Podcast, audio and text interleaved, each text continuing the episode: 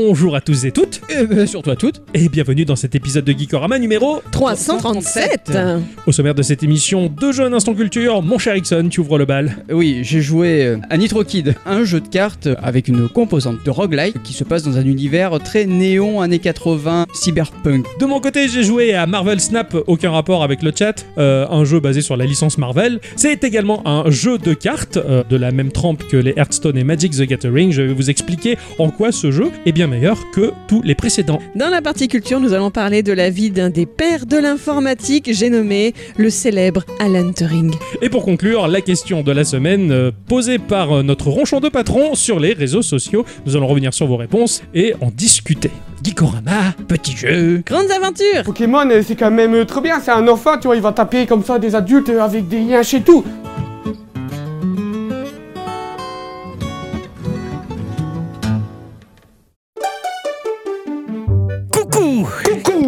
Coucou mon cher Ixon Coucou, je t'entends. Ah, ouais, chère bicyclette Coucou Elle suit pas le mouvement comme, Ah, non. comme d'habitude. Non, elle- en fait, je vous imaginais en train de vous voir comme ça, l'un face à l'autre, c'est genre à 10 cm et de contre vous. l'autre, Oui. Mais oui, presque. J'ai vraiment très proche l'un de l'autre, limite à vous postillonner dessus, mais coucou Mmh, ben oui, voilà. c'est ça, c'est Eh. le, bonheur de se retrouver Ah oui. autour du micro, dans le studio et moi dans la régie. Voilà, mais c'est comme ça. Eh ouais. Y a une vitre entre nous, c'est pour ça qu'on crie fort pour se Eh. saluer. Il Ah, est Tout à tout à moi, le Hickson. ah, Ah, Oula. ah. générique. non, non, non, non, on revient, vous en faites pas, on fera des choses après. Ça, c'est en privé. Si vous voulez y assister, il faut venir. hein, Faut payer. faut- Non, non, non, non, c'est gratuit. Ah ouais. Mon cher Ixon, il va bien. Ah ouais, moi ça va bien. Ah ouais, ah ouais, on s'est on s'est remis de nos vacances d'Halloween. Ah ouais. Hein, voilà. On se demande si c'était un rêve ou pas, hein. mais c'était pas ce rêve bleu. hein. Ah non. Ah non, Non, non, c'était bien pérave. très très noir. Ah oui, oui. C'est pas grave, va bien mon cher Ixon. Ça va bien. Ouais, mais Ça ça va. Charlie Bicyclette, elle va bien. Oui. C'est c'est la forme. Elle fait quoi de beau cette Charlie Bicyclette depuis toutes ces semaines de dingue? J'ai fini mon livre Bravo Bravo, Ouais. je vais pouvoir en commencer un nouveau. C'est Pour l'instant, bien. j'ai pas trouvé lequel. Tu veux pas changer un peu de registre? Tu veux pas dire de l'Heroic Fantasy un peu? Non. Bravo Comment il va mon cher Ça Ixon? va bien. Eh oui Alors, il s'en est passé des trucs Ah oui. Ah oh là là Ah ouais. Il a fait quoi alors? Je vois Bayonetta. Ah ouais.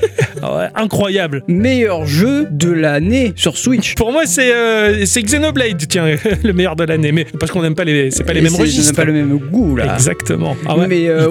Franchement, en fait, si je dis ça, Ouais. c'est parce que euh, déjà le jeu il t'en met plein la gueule. Je pense que toutes les idées qu'ils avaient, ils les ont mis dedans.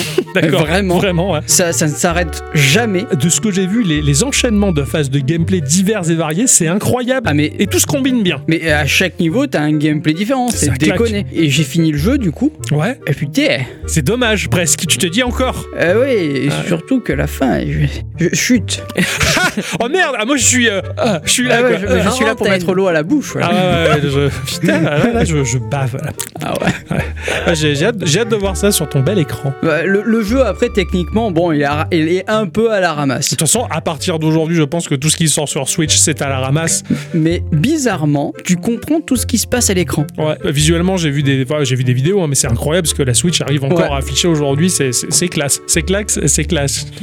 J'en perds mon lapin. quoi. Ouais, ils ont, ils ont mis la Switch en PLS, mais sinon. Pas euh, grave, ouais, ouais, non, très très mais bien. voilà, donc j'ai jou- j'ai joué à ça. J'ai relancé un peu la PlayStation 5 parce que j'ai acquis par le biais du, des- de donner des sous. Oui. J'ai payé quoi. Ah oui, ah, d'accord, t'as acheté un truc, ouais. Ouais, euh, le, le premium de la, de, la PC, de la PS5 qui donne accès au catalogue classique. Oh, et t'as des jeux PS1 Ouais, et. Ah, je veux voir ça tout à l'heure. Ouais, pas de souci. Allez, générique. Et qui qui donne aussi accès à hum, des essais de jeux. Ouais. Donc j'ai essayé plein de jeux, euh, Forbidden West euh, par exemple, qui est magnifique, qui est vraiment très beau. Ouais. Bon. Ah oui, oui, je veux bien voir ça aussi. Voilà. C'est pas un chien, ça. Ouais, et Ouais. j'ai testé aussi sous, sous la cœur 2. Oui, oui, d'accord. J'ai testé, c'est sympa, c'est très, euh, euh, je vais dire peut-être une, connerie, mais c'est pas grave.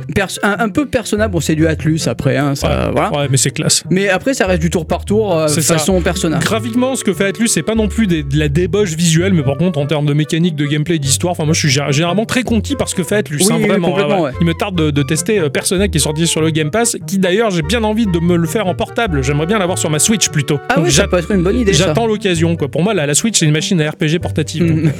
c'est comme ça que je la vis, quoi. Ah, moi, de mon côté, j'ai joué à un film qui était sympa, qui s'appelait Les Gardiens de la Galaxie. Ah oui. Ouais, qui est dans- disponible dans, le, dans les Game Pass de la Xbox et de la PS5, hein, en tout cas. Donc voilà, c'était c'était un jeu con-con rigolo, sympa, techniquement mignon. hein, c'est- c'était plutôt pas mal. C'était très bavard. hein, c'était vraiment euh, comme au cinéma. Le spectateur n'aime pas le silence, donc il faut le combler par tout et n'importe quoi et des C'était répliques. chiant. Oui, c'était très chiant. Tu vois, t'es en plein combat, ça va dans tous les sens. Et l'autre est pff, au poil. euh, question de poil, tu t'y connais, Roquette. Alors que toi, non, hein, t'as pas un poil sur le caillou. Ouais, mais c'est pour voir mes muscles luisants. Ah ah ah, lol, je rigole, pipi, pipi, les lasers. C'était Focal C'était chiant. Il parlait un peu trop, mais sinon, après, bon, c'était sympa. Et euh, j'ai terminé ça. J'ai eu l'envie de D'avoir envie. euh, avoir envie par le biais donner des sous, bah, d'acheter un jeu, quoi. Ah.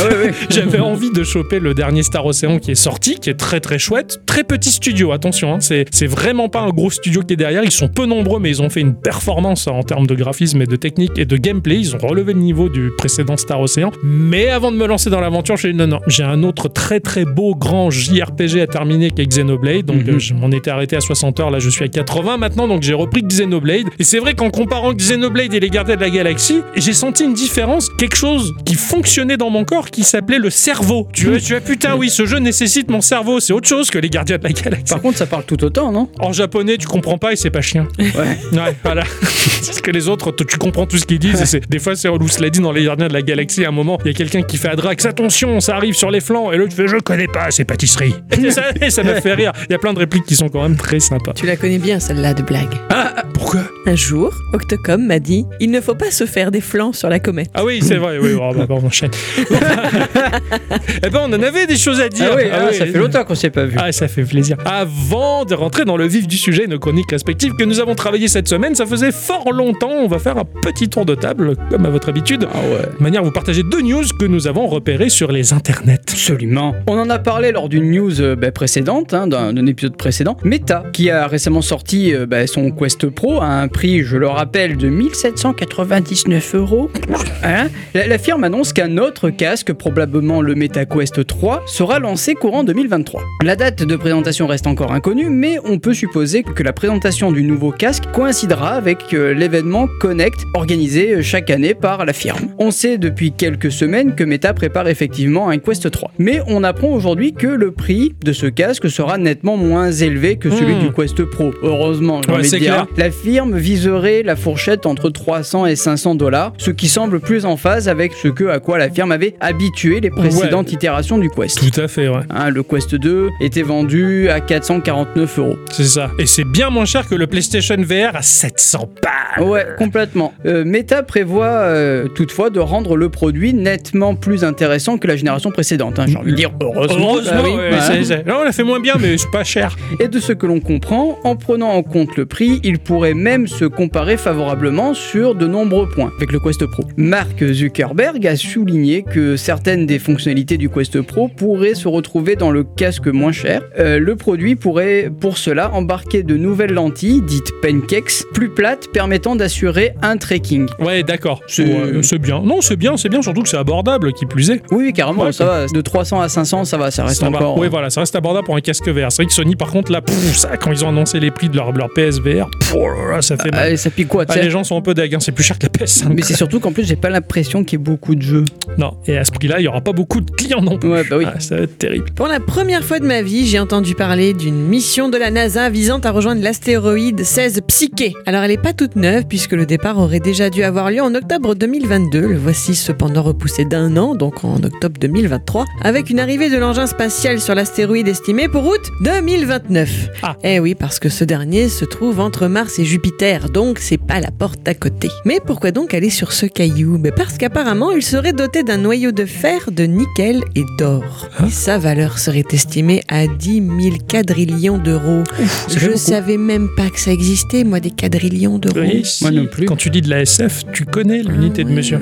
Mhm. Donc en gros, si la valeur totale de cet astéroïde était partagée équitablement à tous les terriens rien. Chacun recevrait 1,4 milliard d'euros. Je sais que je deviendrai pas riche grâce à 16 psychés, mais quand même, je suis curieuse de savoir s'ils mèneront cette mission à bien. Rendez-vous l'an prochain. Ah ouais. Ah ouais. J'ai hâte de voir les vaisseaux de la NASA ramer en mode diesel et le vaisseau d'Elon Musk passer à toute allure en disant Salut les nazes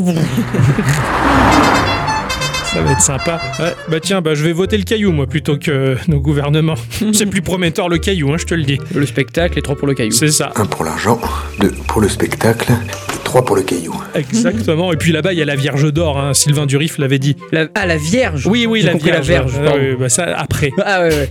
T'entends ce que tu veux, hein Ouais, Ah ouais. ouais, j'ai un peu dur d'oreille. Ah, et tu- pas que.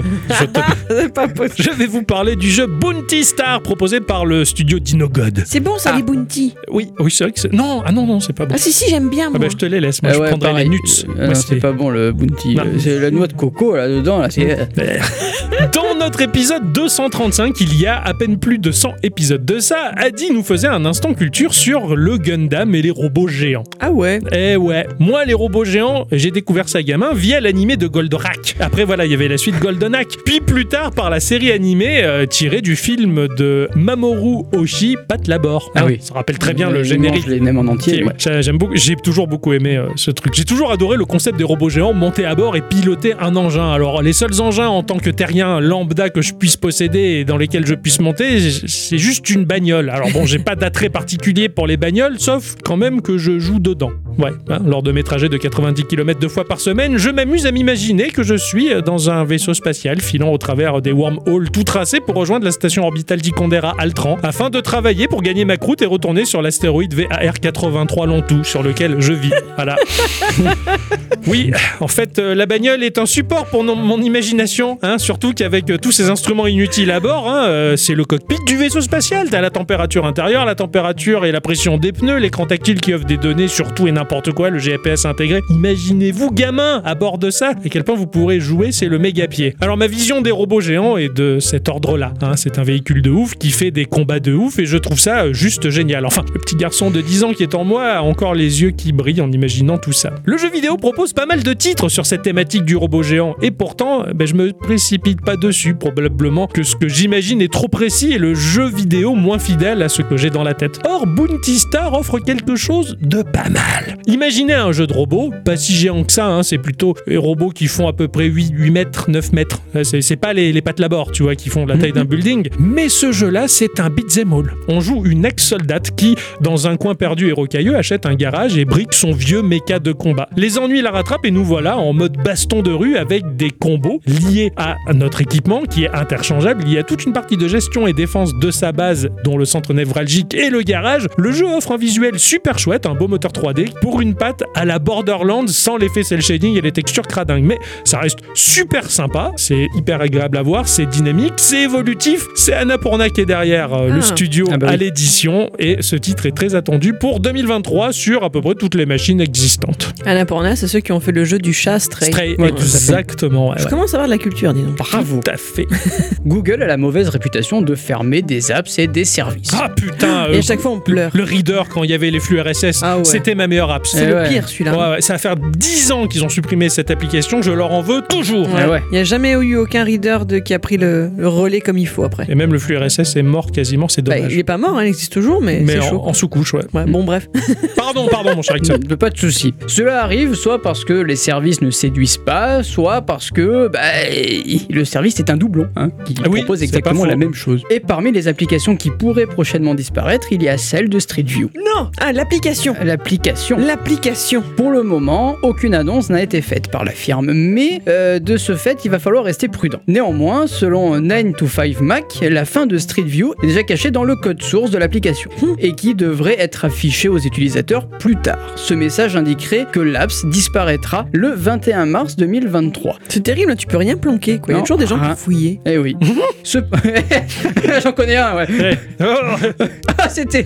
Ah, bref. Ah, en effet, euh, le message suggère aux utilisateurs de l'application mobile d'aller sur Street View Studio pour poster des images à 360 degrés. Et pour voir des images ou poster des photos sphères, les utilisateurs peuvent toujours utiliser Google Maps. Ouais, ok, d'accord. Heureusement. Ouais. C'est intégré dedans, en fait, voilà. C'est ça. En quelque sorte, Google élimine un doublon puisque les fonctionnalités qui étaient proposées par l'application dédiée Street View sont déjà disponibles sur d'autres apps. On ne sait pas quand la fin de l'application Street View sera officialisée par Google, mais en tout cas, l'annonce se fera à un moment où la firme doit se focaliser sur les projets prioritaires et optimiser ses ressources. Ouais, Hmm. logique. Voilà. Bon, ça va. Tant, parce que le service est sympa, hein, Street Ah oui. View, c'est vraiment assez, assez Ah bah, magique. euh, Avec la remontée dans le temps en plus, c'est trop bien. hein. Et- Ah oui. Il faut bien penser aux joueurs de GeoGuessr. Exactement, c'est ce que j'allais dire. Qu'est-ce qu'on va devenir Ah ouais, non, non, non, ça va. le- De toute façon, oui, le service était trop investi pour, et trop utilisé pour qu'il disparaisse Bien comme ça, sûr, mais ouais. effectivement, l'application, elle, était un peu naze. ouais. Blizzard a décidé de lancer une fonctionnalité rigolote sur Twitter.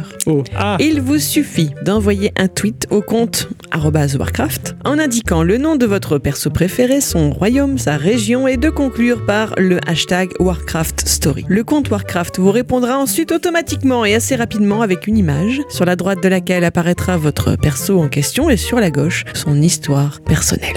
oh bon, Euh. ça te fabrique du RP, quoi. Alors, ça fabrique pas du RP. En gros, Blizzard va analyser votre perso, son passé, ses victoires, tous les éléments marquants qu'il a pu traverser in-game, vous résume le tout sur cette petite image. Alors, c'est en anglais, mais le résultat a l'air un peu rigolo et ça fera un chouette souvenir aux joueurs, tu vois, ou même Ah une super signature pour les forums, pour ceux qui font encore ça. Il faut avoir le compte actif parce que moi, il est. Il faut avoir le compte actif. Ah, dommage. hein. Il faut avoir le compte actif, faut pas se planter dans l'orthographe. Moi, j'ai essayé de le faire hier et je crois que ça a pas marché. J'ai dû me planter dans le nom du, du Ah, royaume. D'accord. mais voilà, quoi, ça a l'air un peu rigolo. Bon, non, je vais pas faire ça parce que sinon, euh, mon personnage, euh, pff, il a vu la forêt d'Elwyn et c'est tout. Eh ben, moi, c'est ça, je pense que la mienne n'a rien vu, donc C'est ça, ça va être court, quoi. Ça, ça va être vite résumé, quoi.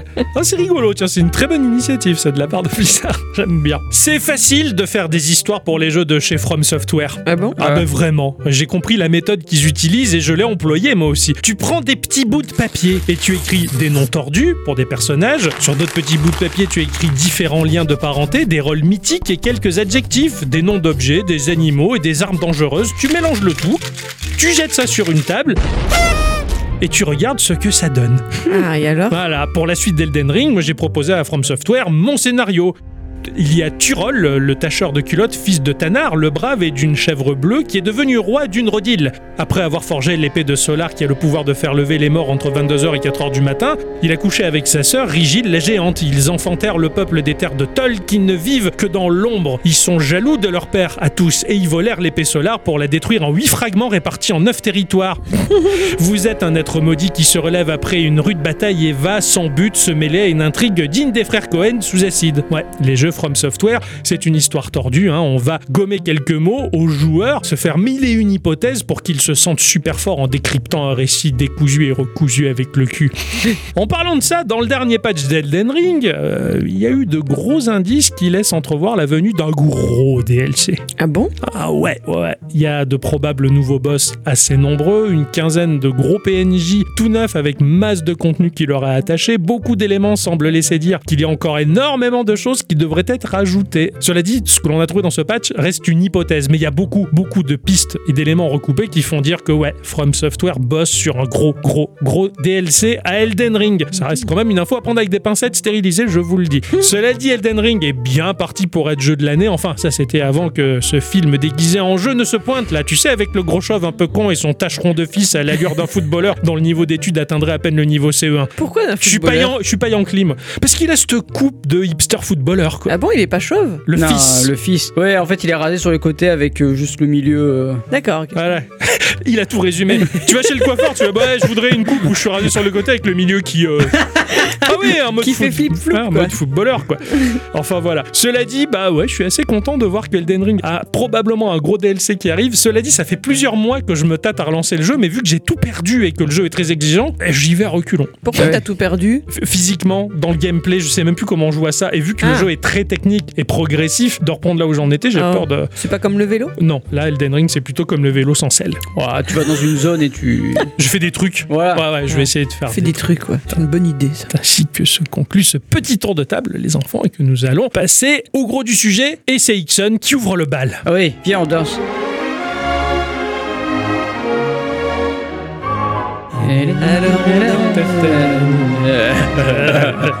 La belle musique. hein. Ouais, belle musique. Bravo. Cette semaine, je vous propose un jeu qui s'appelle Nitro Kid. Oh Y a pas un film machin Kid Nitro Kid? Ah, bah, Ah bah un- machin kid, il y a Karate Kid. non, non, il non, non, non, non, non, c'est l'histoire d'un gamin avec une nana un peu particulière que j'ai pas le droit de spoiler. Turbo Ah Kid mais oui, Turbo Kid. Voilà, ouais. c'est Turbo Kid, ça m'a fait penser à Turbo Kid. Y a aucun lien fils unique. Hein. Ah oui, oui, complètement. ok. C'est sorti sur Steam à 20 euros. C'est développé par Wild Boy Studio, une société de développement de jeux basée en Nouvelle-Zélande, créée en 2017 par les néo-zélandais Sid Bardia et Ben Costelloe. Et ensuite avec l'américain Patrick Corletto. Euh, Il y a un italien dans le tas. Euh, Savoir pourquoi, comment il s'est retrouvé là-bas, je ne sais pas. C'est clair quoi. Hey, vous livre la pizza. Viens avec nous dans l'équipe, mais il fait pas faire des jeux vidéo. Youhou. On s'est fait toute une belle Ah ouais. J'espère que vous avez un peu honte quand même. Pourquoi on devrait Je sais pas, le pauvre italien, quoi. Il était résumé à un livreur de pizza, quoi. C'est- C'est fait. Ouais, on aurait très bien pu dire, euh, faire les pastas. Les pastas, c'est là. C'est pas mieux. Al dente. Bref. Ils ont un autre projet qui s'appelle Atone Earth of the Elder Tree. C'est un jeu de puzzle axé sur euh, l'histoire, inspiré de la mythologie nordique et se déroulant dans un monde en 2D composé entièrement d'art dessiné à la main. Stylé, tu me l'as Joli, trop, ouais. vendu quoi. Ouais, il, il est très joli, il est vraiment très très joli. Il doit sortir normalement sur Apple Arcade et sur Steam, euh, mais sur le site il y avait marqué 2019 et sur Apple Arcade j'ai pas trouvé. Terrible. Donc euh, il va falloir attendre un peu Ouais, je pense. ouais. C'est édité par Tiny Build, hein, qui a commencé en tant que développeur de jeux indépendants et qui s'est transformé peu à peu en éditeur de développeurs à ne pas manquer. La société a sorti des dizaines de jeux, dont Hello Nightbore, Graveyard Keeper, Speedrunner ou encore euh, Tiny Kin, hein, ce que ce cher Octocom a testé dans l'épisode 332. T'es trop bien Tinikin. Tout à fait. Euh, bien que basée dans la région de Seattle aux États-Unis, la société a établi une forte présence mondiale avec des studios aux États-Unis, aux Pays-Bas, en Lettonie et dans toute l'Europe de l'Est. Stylé. Ouais, ils sont très forts. Alors Nitro Kid, c'est un deck builder avec une composante roguelike dans une ambiance rétro-néon full années 80 en 3D isométrique et un pixel art faisant beaucoup penser au jeu Abo. Ouais, tout à fait. Tu- Et c'est super joli. Bon, j'ai toujours voulu faire ça. Eh ben ouais, c'est très Mais- joli. C'est très joli, j'aime bien, mais après, bon, j'ai un peu essayé, c'était chiant. Euh, oui, je faut pas. Euh, on va incarner un personnage du nom de L33. Alors euh, oui, ça fait Lee en lead speak. Ah oui. Ah yes Voilà. Et d'ailleurs, qui va nous faire bizarrement penser à Bruce Lee. Ah, Euh, Oui, oui, c'est vrai, c'est vrai, tout à fait. de par son style de combat, hein, qui est le kung fu, ou devrais-je dire le cyber kung fu. Il est l'un des trois personnages jouables du jeu, euh, les deux autres seront débloqués au fur et à mesure de l'aventure. L'histoire du jeu est assez simple, un conglomérat maléfique Infinity Megacorp a enlevé un certain nombre d'enfants pour expérimenter la nitro, une sorte de composé chimique ou synthétique qui pourrait euh, potentiellement accorder ses- des pouvoirs extraordinaires. C'est stylé quand même. Pas trop. Euh, bon, Bah, si ça marche, c'est stylé. hein. Mais tu fais pas tes expériences sur des enfants, peu cher. Bah, on fait pas une bonne omelette sans casser quelques œufs. pas fou. J'ai vu The Boys, hein, donc bon. Voilà, et moi je suis fan de Simon Kruger. En assumant les rôles de l'un des trois héros, enfin notre travail consiste à infiltrer Infinity, à sauver ses maintenant surnommés Nitro Kid, afin d'abattre les méchants à la tête de la société. Eh oui. Putain, Pas c'est- qu'ils recommencent, quoi. C'est Hmm. c'est basique, mais bien construit, je trouve. C'est ça. J'aime beaucoup. Enfin, c'est très vendeur le speech. En cours de route, on va acquérir des informations sur bah, la société et un peu son, son histoire, j'ai envie de dire, avec les, les personnages qui, qui entourent ce... Tu vas dévoiler le background du jeu, quoi. Oui, exactement. Ouais. Au niveau du gameplay, c'est assez simple à comprendre en fait, mine de rien. Mais il y a quand même certaines subtilités que l'on apprend dès le tuto en début de jeu. D'ailleurs, le tuto qui est très bien fait. Le jeu va nous proposer de choisir des cartes qui vont nous servir de deck. Tu te fabriques ton deck de cartes. Voilà, c'est ça. Ouais. Au, le dé- au début du jeu, le jeu va te proposer deux cartes à choisir qui vont agrémenter ton C'est deck. ça. T'en choisis une sur deux au fur et à mesure et t'es d'accord, ok. Voilà. À la suite de, de ça, le jeu va commencer. Nous allons atterrir dans une salle avec trois ennemis qui sont dans une pièce en vue de coupe en 3D isométrique. Oui. Ça, ça fait un peu diorama que l'on trouve dans les tacticioles, on va dire. Ouais, c'est un peu Ouais, ça. En fait, tu vas voir les deux murs du fond, Oui, le sol, mais pas les deux murs de devant. c'est ça, c'est ça. Et, dans- et le tout suspendu dans le vide. Exactement. Ouais, donc ouais, j'adore ce type de map tacticielle. Exactement. Ah, j- j'adore ça. J'adore ça. Voilà. Euh, donc tu vas avoir un sol quadrillé afin de, de faire des déplacements case par case. Ok. On va déposer notre personnage à l'endroit qui nous semble le plus stratégique et là le combat peut commencer. Les cartes vont être distribuées. Les cartes ont toute une une valeur d'énergie pour être utilisée. On a 3 points d'énergie en début de tour. Certaines cartes te permettent de, de te déplacer, d'autres te permettent d'attaquer, de te défendre ou encore de te soigner. Ok. Pour attaquer, il faudra être sur une case adjacente à l'ennemi. Alors attention tout de même, certains ennemis pourront quand même t'attaquer à distance. Donc il faudra bien réfléchir au positionnement de ton personnage. Mm. Les cartes d'attaque te permettent d'attaquer, donc oui, tous les ennemis adjacents. Par exemple, si tu as une carte qui fait 5 de dégâts, bah, ce sera 5 dégâts par ennemi. Tous les ennemis adjacents à ta case, ils vont prendre. Exactement. Dans tous les cas. Stylé. D'accord, Voilà. c'est pas je cible un adversaire et tant pis pour les deux autres, tu Alors, vois. tu, ou- as, tu as certaines cartes qui vont te permettre d'attaquer qu'une seule Ouais, personne. Ok, sinon par défaut, la carte d'attaque, elle fait tout le monde. Exactement. Voilà. En bas à droite de l'écran se trouve la fiche du personnage avec donc ses points de vie, ses points d'énergie, un petit bouclier se trouvant à côté de la barre de PV symbolisant tes points d'armure. En général, on peut monter cette caractéristique avec les cartes de défense qui sont assez essentielles car ça peut vraiment te sauver la vie. Ouais, ok. Il y a d'autres cartes un peu plus rares hein, qui te permettent de faire plus de dégâts ou mieux te défendre. Chaque personnage a deux compétences euh, spécifiques. L33 au début pourra euh, faire un déplacement sans avoir besoin de carte déplacement, mais il pourra l'utiliser que 4 fois pendant la partie, à moins de le recharger, mais encore ça j'y reviendrai. Une fois tous les ennemis de la salle vaincus, on va, bah, on va recevoir de l'argent, on passe à la zone suivante. Alors la zone suivante ça peut être une salle de mini-boss, une salle avec des ennemis classiques, un shop pour acheter euh, des cartes ou faire monter la compétence spéciale grâce à de l'argent qu'on aura gagné en fin de niveau. D'accord. Euh, tu auras euh, une zone avec un event.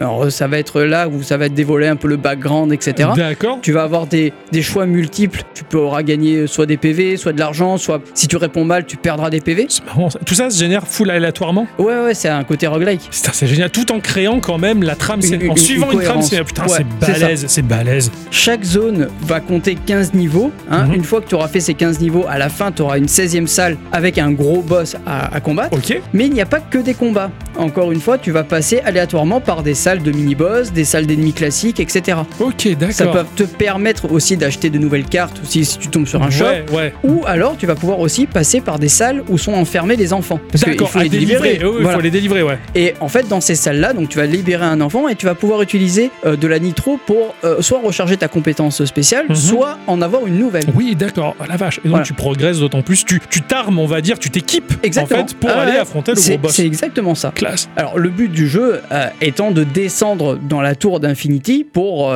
en fait voilà notre progression va être basée du haut vers le bas. Ouais, tu, tu plonges au cœur de plonges- la tour. exactement. jusqu'à arriver Voilà. jusqu'à la tête du projet, quoi. Voilà. Les boss en fin d'étage sont franchement sympas avec euh, des attaques variées euh, et qui sont quand même assez tactiques, j'ai Ouais, envie de ouais, dire. ouais, ouais, ouais, j'imagine. De toute façon, le jeu se, pré- se présente comme un tacticiel avec de la carte, comme et c'est incroyable. C'est ça. Euh, Le, le- le boss, je, je me rappelle d'un boss où, qui a une, une attaque qui est électrique. Ouais. Putain, j'ai sué, hein. Ah ouais. Ah, j'ai Ah ouais. sué, hein. Oh, putain. con. Alors tu connais ma patience dans le tacticiel. Mais oui, oui, c'est ça. Moi, moi, généralement, je- pour moi, le tacticiel, c'est la sécurité. Tout est à l'arrêt. T'as le temps de réfléchir à ton attaque. Je suis bon, alors comment J'aime bien t'es posé, mais toi, t'es pas patient, donc t'as dû serrer, Et quoi. Voilà, mais, T'as vu, je te fais bien.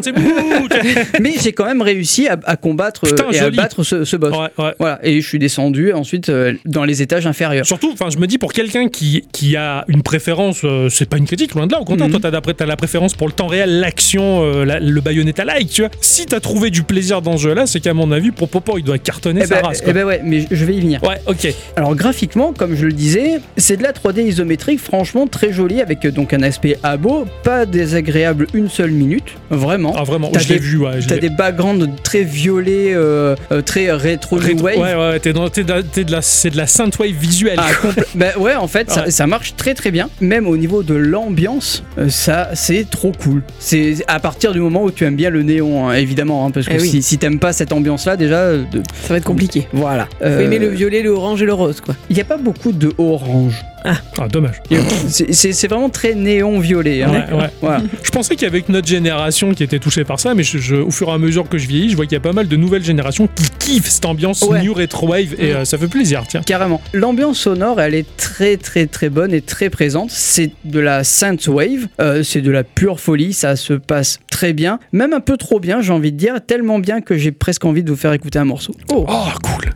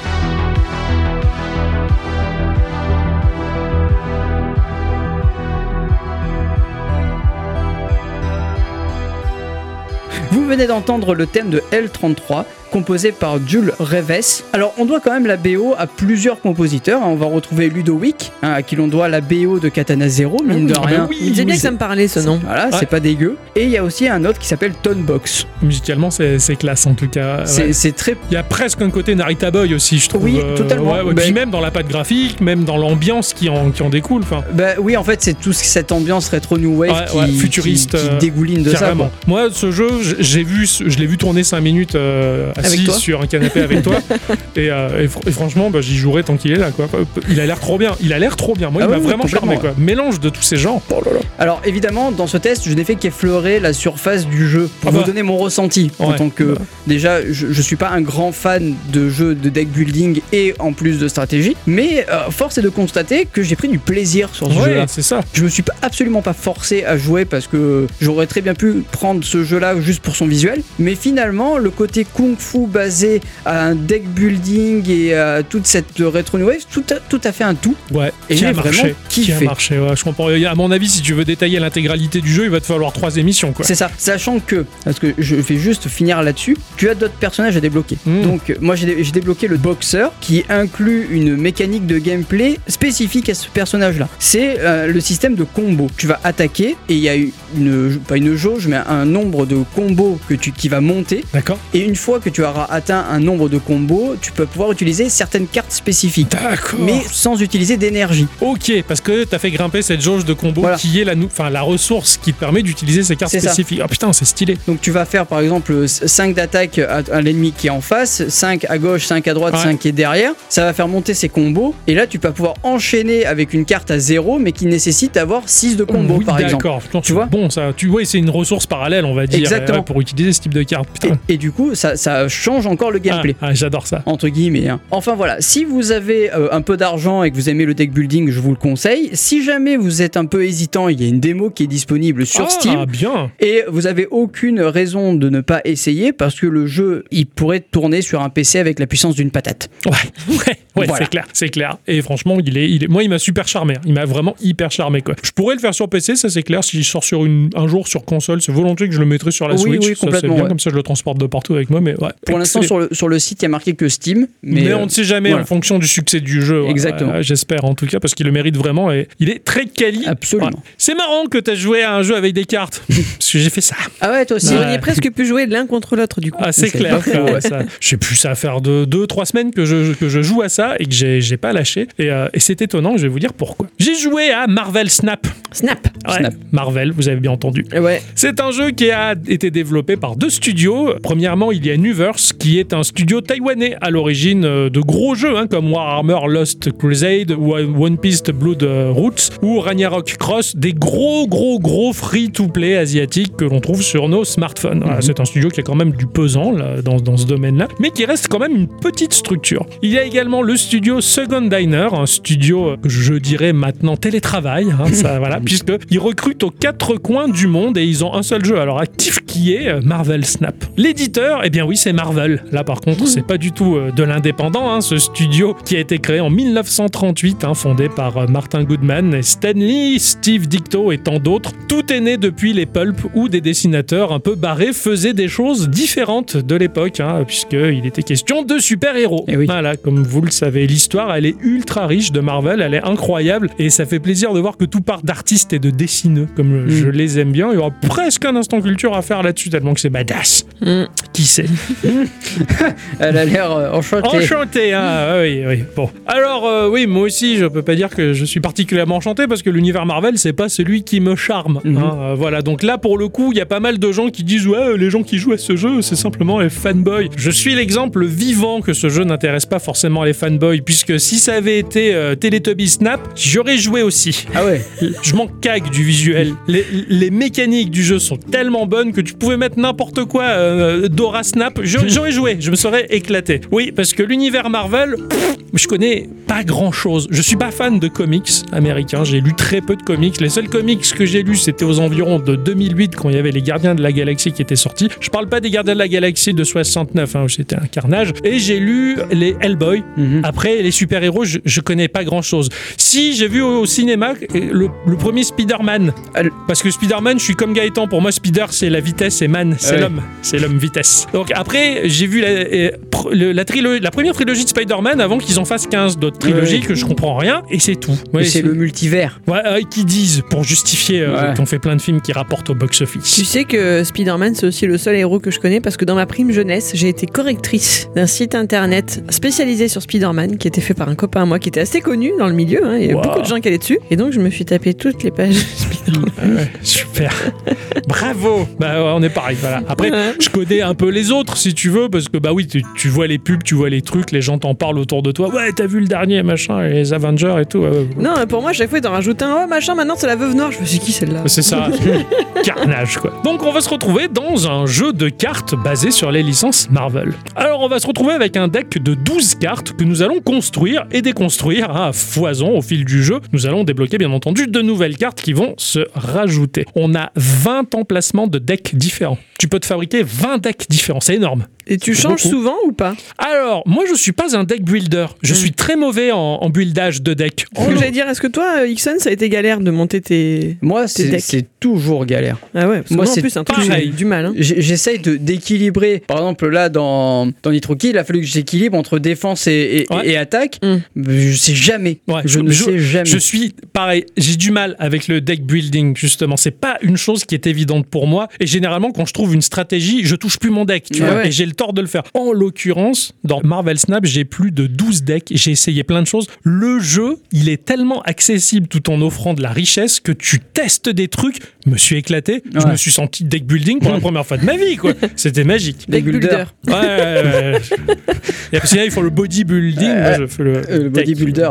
On va se retrouver sur un terrain de jeu qui va prendre toute la verticalité de notre terminal, que ce soit une tablette ou un téléphone, et on y joue également sur PC, bien entendu. La partie haute va correspondre à l'adversaire qui va disposer ses cartes, et la partie basse nous appartient. Au centre vont être disposées trois cartes hexagonales, horizontalement disposées. Ce sont des terrains. Le premier sera face visible, le second aura la face visible au second tour, et en toute logique, au troisième tour, on verra le troisième terrain. Ces terrains ont une énorme influence sur la partie qui va se jouer en 6 tours seulement. 6 tours, c'est très court. bah oui, c'est ce que j'allais dire. Une partie, elle fait environ 2 minutes. C'est vraiment taillé pour des parties courtes. Pour le mobile, c'est parfait. Mmh. Là, t'es- Taillé pour les toilettes. c'est ça, c'est Ah pas ouais. du Hearthstone où tu vas passer euh, un quart d'heure sur ta partie ou quoi, enfin j'exagère quelque peu, mais là c'est c'est vraiment très speed et c'est ce qui fait que le jeu est agréable. Le jeu va pas faire en sorte que l'on confronte directement les cartes entre elles. En fait, elles vont nous permettre d'investir la force d'attaque de nos cartes sur les terrains qui sont disposés au centre de l'écran. Au bout des six tours, le joueur qui possède deux terrains sur trois gagne la partie. En D'accord. l'occurrence, s'il y a une égalité, c'est simplement le chiffre investi de nos cartes à nous et l'adversaire, le plus gros chiffre remporte. D'accord. Ça arrive assez rarement. On peut poser quatre cartes face à chaque terrain, pas plus. Chaque terrain propose quatre emplacements de notre côté, quatre emplacements de l'autre côté. Donc ce sont la somme des points d'attaque de nos cartes qui vont s'afficher sur les terrains. Voilà, admettons moi je vais mettre une carte de force 2 sur la partie en face de moi du terrain, il y aura écrit 2 et l'adversaire, admettons il met une carte de force 4, il y aura écrit 4, la couleur sera orange de son côté parce que c'est lui qui possède le terrain. D'accord. Le but du jeu, c'est de choper les terrains. À la différence de Hearthstone où tu vas faire attaquer des créatures, tu vois, les unes contre les autres, on s'en fout. Il n'y a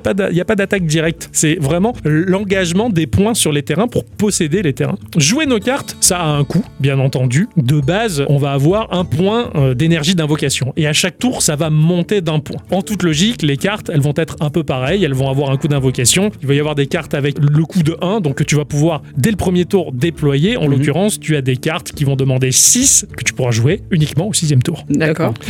En toute logique, c'est la hiérarchie qui se met en place. Une carte qui a un coût élevé va forcément avoir un effet badass, alors qu'une carte qui aura un coût moins élevé, bah, l'effet sera moins Ouais, ouais, ouais. moins bas. Mais en l'occurrence, c'est plutôt intéressant de déployer assez rapidement des cartes pour commencer à prendre du terrain parce que la synergie entre les cartes est très importante. Ça va être à nous de trouver le bon équilibre de notre deck. Qu'est-ce que l'on veut? Où, où allons-nous? Qu'est-ce que nous attendons si tu veux C'est ce que j'allais dire.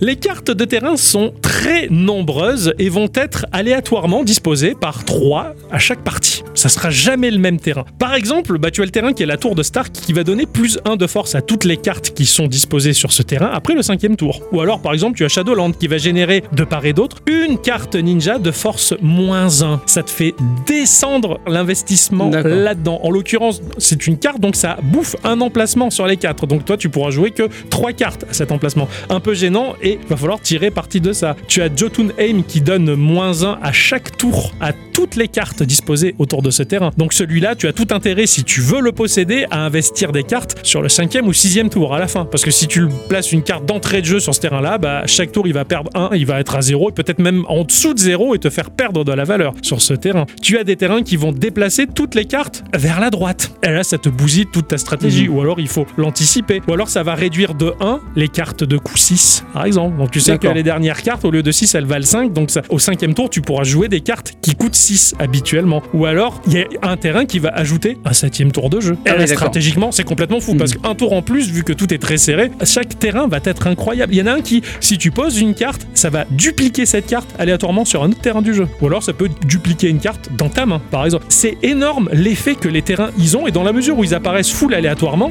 tu sais jamais trop ce que ça va Ouais. donner. Ces terrains offrent un lot de caractéristiques à prendre en compte qui va mettre en place bah, des stratégies qui s'emboîtent pile poil avec la synergie de nos cartes que l'on va étudier au fur et à mesure. Les cartes vont présenter deux types de caractéristiques. Il y a la caractéristique révélée, c'est-à-dire que quand tu poses une carte sur le terrain, elle va être face cachée. Tu vas poser ta carte, le joueur va poser sa carte. Là, il y a le révélage des cartes, donc les cartes vont passer face visible et donc les cartes qui ont des spécialités révélées vont s'activer une fois. En l'occurrence, par exemple, euh, je prends Rocket de- des Gardiens de la Galaxie. Quand il se révèle, si une carte est jouée sur le même terrain par l'adversaire, il va gagner plus 1 en attaque. Mhm. Par exemple, il a la, la carte Medusa qui gagne plus 2 à condition qu'elle est positionnée sur le terrain du centre. Tu as Moon Girl qui va dupliquer intégralement ta main. Une carte que j'adore, c'est le Hobgoblin qui va donner moins 8 et qui va se positionner chez l'adversaire. Et là, tu lui défonces son investissement en énergie. En l'occurrence, tu as un terrain qui m'a fait bien rigoler parce que j'ai montré la carte Hobgoblin à Digiclat. Regarde comme elle est valable. Elle va chez l'adversaire pour lui pourrir sa vie et lui offrir moins 8. Seulement, là où je l'avais positionné, c'est un terrain qui fait que les cartes révélées, l'effet révélé s'active deux fois. Donc, Hobgoblin, il arrive, il fait moins 8 chez l'adversaire, l'effet révélé se réactive, il revient chez moi. Ah ouais, Et je me suis fait baiser jusqu'au trognon Et tu as des cartes dont la capacité est continue, dont l'effet va perdurer dans le temps. Par exemple, Captain America, tout du long de la partie, va donner plus 1 à toutes les cartes positionnées sur le terrain, là où il se trouve. Ou alors, il va donner plus 6 à la carte qui est à droite de celle-ci, où tu as Professeur Xavier qui va verrouiller la zone et plus aucune carte ne pourra être jouée sur ce terrain. Ça offre des possibilités folles qui se combinent à l'infini. Mhm. Le pire, c'est que tu peux dire, mais ça m'a l'air full aléatoire, mais quand tu maîtrises ton deck, tu sais par avance plus ou moins les stratégies que tu as établies et comment tu vas baiser l'adversaire. C'est trop bien. Dit comme ça, ça a l'air complexe, mais vraiment, le jeu, il se capte super vite et c'est hyper évident, c'est hyper simple et c'est super efficace et c'est ce qui fait que le jeu est ultra addictif. À tout moment, et là, c'est la mécanique du jeu qui a donné le nom du jeu, tu peux utiliser le snap. Ça marche un peu comme le poker Alors c'est quoi le snap? Quand tu vas gagner un match, tu vas gagner des points d'expérience. Ces points d'expé- d'expérience, tu les investis. Chaque joueur en début de partie, de base, a investi un point. Ce qui Mhm. fait que si tu remportes la partie, tu gagnes deux points d'expérience qui font monter le level de ton compte à toi. À tout moment, tu peux cliquer sur Snap, tu surenchéris. Tu investis deux points. Ce qui veut dire que tu peux engranger donc le double ou perdre le double. Ah ouais, d'accord. C'est à toi de voir. Et si je surenchéris, que j'investis des points, l'adversaire peut surenchérir comme au poker par-dessus, ce qui fait que tu as 8 points en jeu. Et ça, c'est flippant. Alors, t'as des joueurs qui te mettent la pression. La partie commence et t'entends snap. Ah ouais. ah ouais. Genre, le mec, il est tellement confiant que moi, je, ah ouais, je surenchéris. Et des fois, tu vois la partie qui tourne pas à son avantage et là, tu dis, Hum, c'est moi qui resnap par-dessus. Et tu resnap et tu fais, ah, alors, hein, ça valait le coup d'investir. Il y a un côté poker qui est d'enfer, qui a, il y a un suspense terrible, mais à tout moment, tu peux cliquer pour te retirer de la partie et perdre qu'un seul point. D'accord. Ah ouais. Voilà. Donc tu peux abandonner. Tu peux abandonner, ouais, mais justement, je me suis dit, bah ouais, ça va faciliter la chose parce que bah, la majeure partie des joueurs d'Hearthstone que j'ai pu croiser, généralement, quand la partie tarne pas à leur avantage, ces gens-là, ils sont tellement courageux qu'ils quittent le jeu directement, tu vois. Mm. Un truc qui m'exaspère au plus haut point. Chut.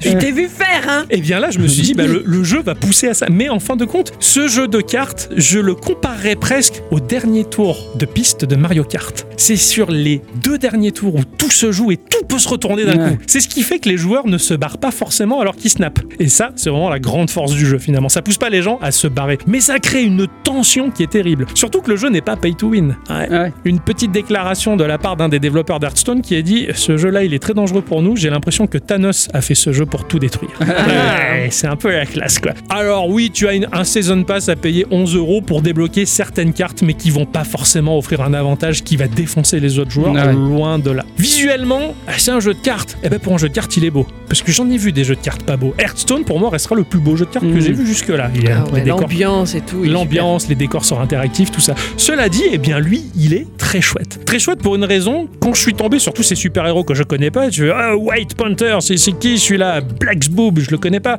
À chaque fois, je finissais la partie et j'allais sur, euh, sur internet faire la recherche pour voir qui est ce super-héros. 99% du temps, à chaque fois que je faisais une recherche sur un super-héros, me venaient les images du film. Pas le film. à l'origine, ça vient d'un comics, les gens, mais c'est sûr que la facilité du film, généralement, fait que ça prend le dessus sur la vertu de la lecture Bah, des bandes dessinées. C'est surtout que Google fait remonter ça d'abord, quoi. Oh, ouais, et puis globalement, même Wikipédia. hein. Oui. Tu cherches un super-héros, ça va parler du film d'abord. Il faut taper comique, Ah entre oui, parenthèses, pour que Wikipédia te fasse ressortir le comique. Eh bien, là où Snap est super sympa, c'est que ça ne se base absolument pas sur ces cochonnailles de films, là. c'est avant tout les comics. C'est issu des dessins des dessinateurs des comics. Ce qui est cool, c'est qu'en plus, chaque carte est proposée en 3-4 déclinaisons différentes. Il y a plusieurs dessinateurs qui vont te- t'offrir une carte. T'as même des cartes en pixel art. Elles ont la même fonction, le même aspect, tu vois. D'accord. J'avais Iron Man, tu vois, Ouais. Là, le, le type qui est rond, qui lui, euh, je l'ai en deux déclinaisons. Je l'ai en super stylé comics moderne, mais j'ai la version des années 60, tu vois. Euh, le ouais. Iron Man de 63 avec la couleur, avec le tramage. Hmm. Ah, ça me plaît, ça. Je préférais prendre ça là dans mon deck parce que t'as le choix, si tu veux, mais c'est que du dessin. Les visuels, ils sont très très classe et tu as un level up sur chaque carte qui est possible, qui est simplement esthétique. Tu vas pas changer la fonction de ta carte, mais genre, bah, ta carte, elle est de base et puis d'un coup, tu as le brise cadre où l'illustration va sortir du cadre de la Ouais. carte. Et ce que j'adore, c'est l'effet 3D. ça va jouer avec l'accéléromètre du device et tu peux bouger la carte et voir la profondeur. Et l'effet, il marche trop bien, surtout Et après, il y a l'holographique. Ah ouais, l'holographique, tu vois, avec les couleurs 3D fluo, comme les Euh, cartes. moi, je euh, connais Ferrari. Pas l'holographique. C'est dommage, hein Euh, chaîne. D'un point de vue mécanique, les mecs, ils ont réalisé un jeu de dingue qui offre une méta ultra solide, qui mélange une part de hasard via la disposition des terrains aléatoires, mais qui va jouer sur l'adaptabilité de la stratégie du joueur face à ces terrains. Mais ça marche de ouf. Euh, Demande à dit, hein, j'ai passé des, des après-midi entiers à faire que ça. Je confirme. J'ai fait que jouer à ça et je me régale encore. Ce jeu, il est incroyable. Une mise à jour est à venir à la fin de l'année où on va avoir du multi et une liste d'amis parce que pour l'instant, on joue que pour nous pour se faire la main sur le jeu. Mhm. Et vraiment, bah, je vous le répète, hein, c'est pas du fan service parce que l'homme vitesse, euh, couille spider et tous ces trucs-là, j'y connais rien, moi, si tu veux. Et je me suis quand même régalé. Vraiment, voilà. C'est un gros jeu. Alors oui, il y a Marvel derrière, les publicités, et ça pleut de partout en ce moment. hein. Tu Ouais, vois partout, plein, ouais. euh, Snap, machin, tout ça. Et les commentaires bah, dessous sont globalement très bons. Les gens apprécient et vraiment, bah, là, Hearthstone a un vrai gros concurrent. Simple à prendre en main, efficace et très classe. Bravo. Voilà. Maintenant, je vais mettre mon costume de Dr. Man et c'est parti. Mais le slip. Ah, moi, justement, je fais ça. Je brise l'habitude Ah, des super-héros. ouais. Je suis super-héros sans slip. Et sans cap. Ah, sans cap, ouais. Je fais le geste là pour montrer la bite, tu vois. Sans chemise, sans pantalon. Ah, c'est ça. Ma chère à bicyclette. Oui. Instant culture. Ah oui.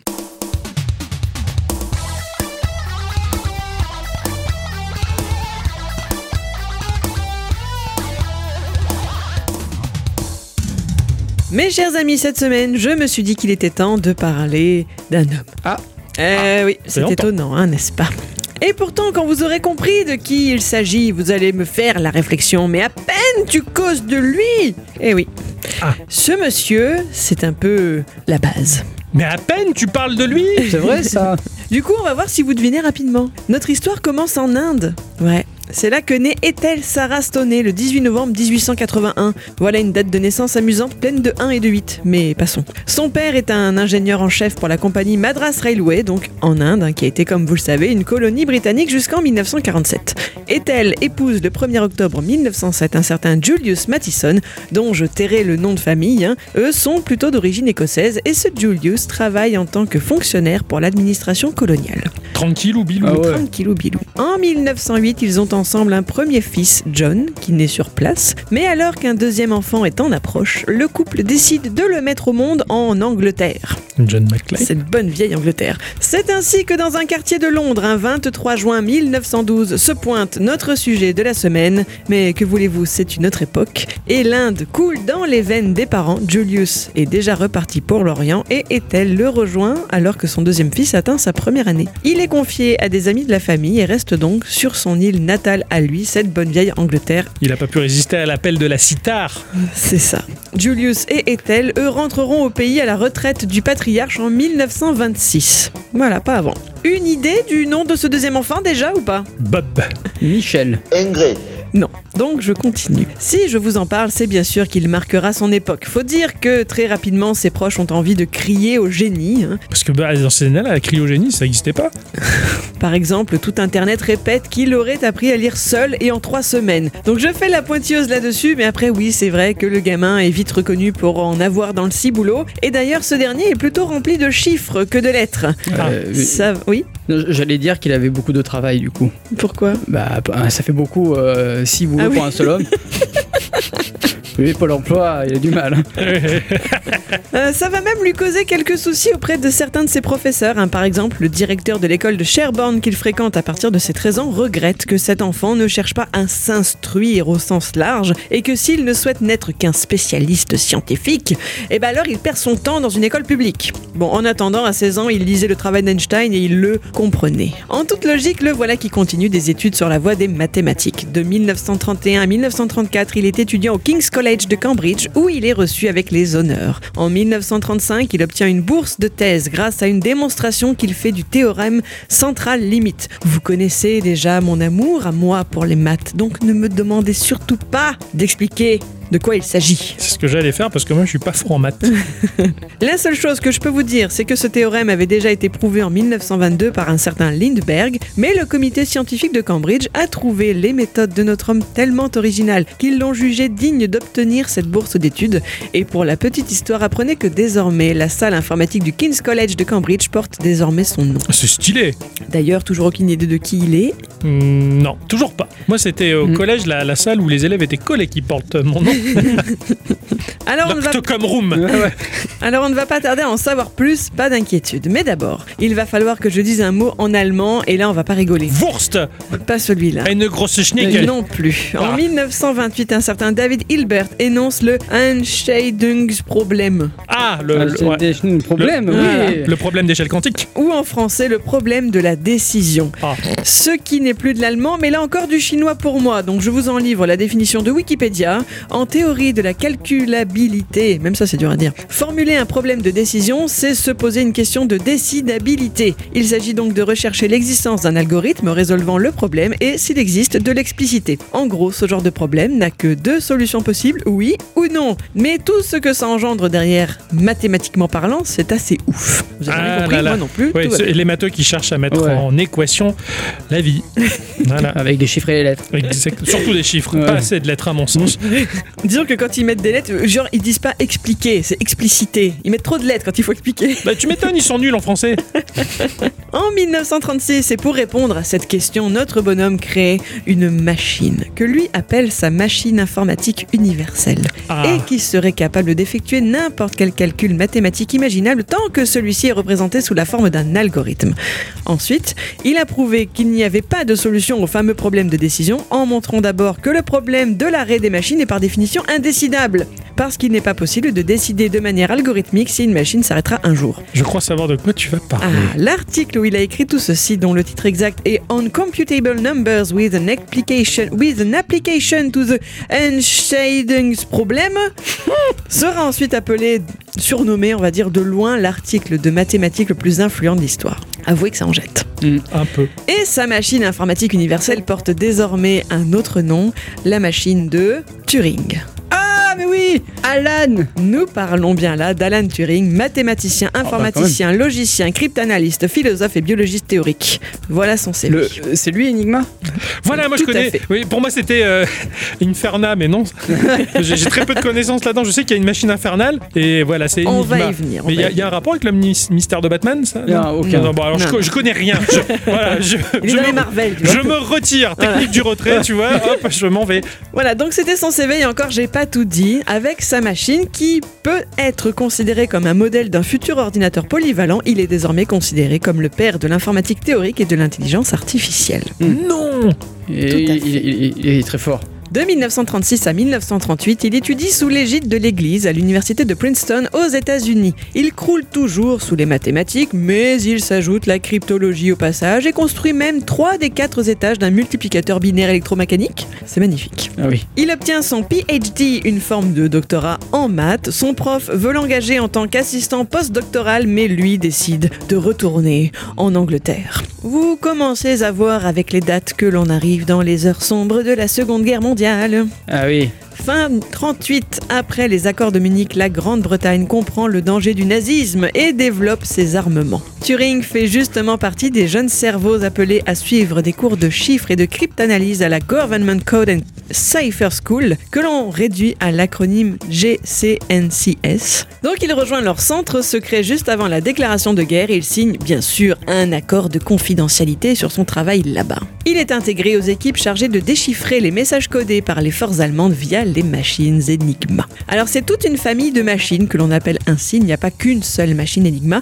Elles ont été inventées par un Allemand du nom d'Arthur Scherbius avec de multiples et subtiles variantes commercialisées dans le monde entier à partir de 1923 et vendues comme étant totalement inviolables. D'accord? Concrètement, dès 1931, le service français de renseignement avait réussi à recruter une top côté allemand qui leur refilait de la documentation sur leur machine Enigma. Les Français les ont proposés aux Anglais qui ont dit Hum, ouais, bah, pff, bon, euh, pas sûr que bon, euh, hein. donc laisse béton. Ça me rappelle, bêtement, je fais un, un rapide parallèle, l'invention du sous-marin. Voilà, quand euh, l'inventeur du sous-marin a proposé ça. C'est vrai, tournesol. C'est vrai, on est d'accord. Ah. Et ils ont proposé ça à l'armée française qui a fait Oh, pff, oh, ça sert à rien. voilà. Ah ouais, on est fort en innovation. Ah Euh, Bah là, c'est l'inverse, hein, regarde, Voilà. attends. Chacun son petit truc. hein. Mais par contre, les Polonais, eux, ont été très intéressés par tout ça, ce qui, alors j'aurais dû, bon, je raccourcis beaucoup, hein, bien évidemment. hein. Euh, en tout cas, ça a mené les deux pays à collaborer sur la question au moins jusqu'en 1939. Ouais. À savoir que les Polonais ont réussi à déchiffrer les premiers messages codés en 1932, soit 7 ans avant le début de la guerre. Ah ouais, Ah ouais, quand même. Mine de rien. En 1939, ils ont refilé un exemplaire de leur Enigma et de leur doc aux Français et aux Anglais parce qu'ils sont sympas. Et c'est grâce à toute cette bonne entente préalable et à son indéniable talent, bien sûr, hein, qu'Alan Turing, qui a notamment travaillé sur des techniques statistiques pour optimiser l'essai de différentes possibilités dans le processus de décodage, et d'autres personnes S'amuser dans la vie, le mec. ont pu, ont pu être capables de déchiffrer les messages germaniques, donnant ainsi un avantage certain au camp allié. Il est estimé que grâce à ces gens, le conflit a pu être écourté d'au moins deux ans Ah ouais. et sauver à la louche 14 millions de vies. Compliqué de faire rentrer les gens dans les louches. hein. Par contre, avec son accord de confidentialité, Turing ne pouvait pas se vanter d'avoir été un agent secret, hein, même une fois la guerre finie. Même s'il a été nommé officier de l'ordre de l'Empire britannique en 46 par le roi George VI pour ses services en temps de guerre, son travail est resté secret pendant de nombreuses années. Nous y reviendrons très vite. Avant ça, je voulais un peu vous raconter le bonhomme quand même Oui. qui il est, et ce via des témoignages de collègues du GCNCS. Turing, c'est un excentrique. Ah, il, a, il, il bande pas, quoi. Cette Bah, blague était- Tu crois pas bien Centrique. dire, mais ce sera plus tard.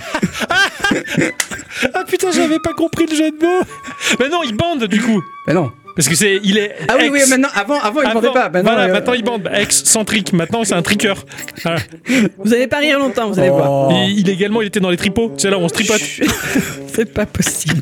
Donc là-bas, il est surnommé prof. Ça tombe bien parce qu'il adore le conte de Blanche-Neige et les sept nains. Ah oui, On en reparlera aussi. Ah.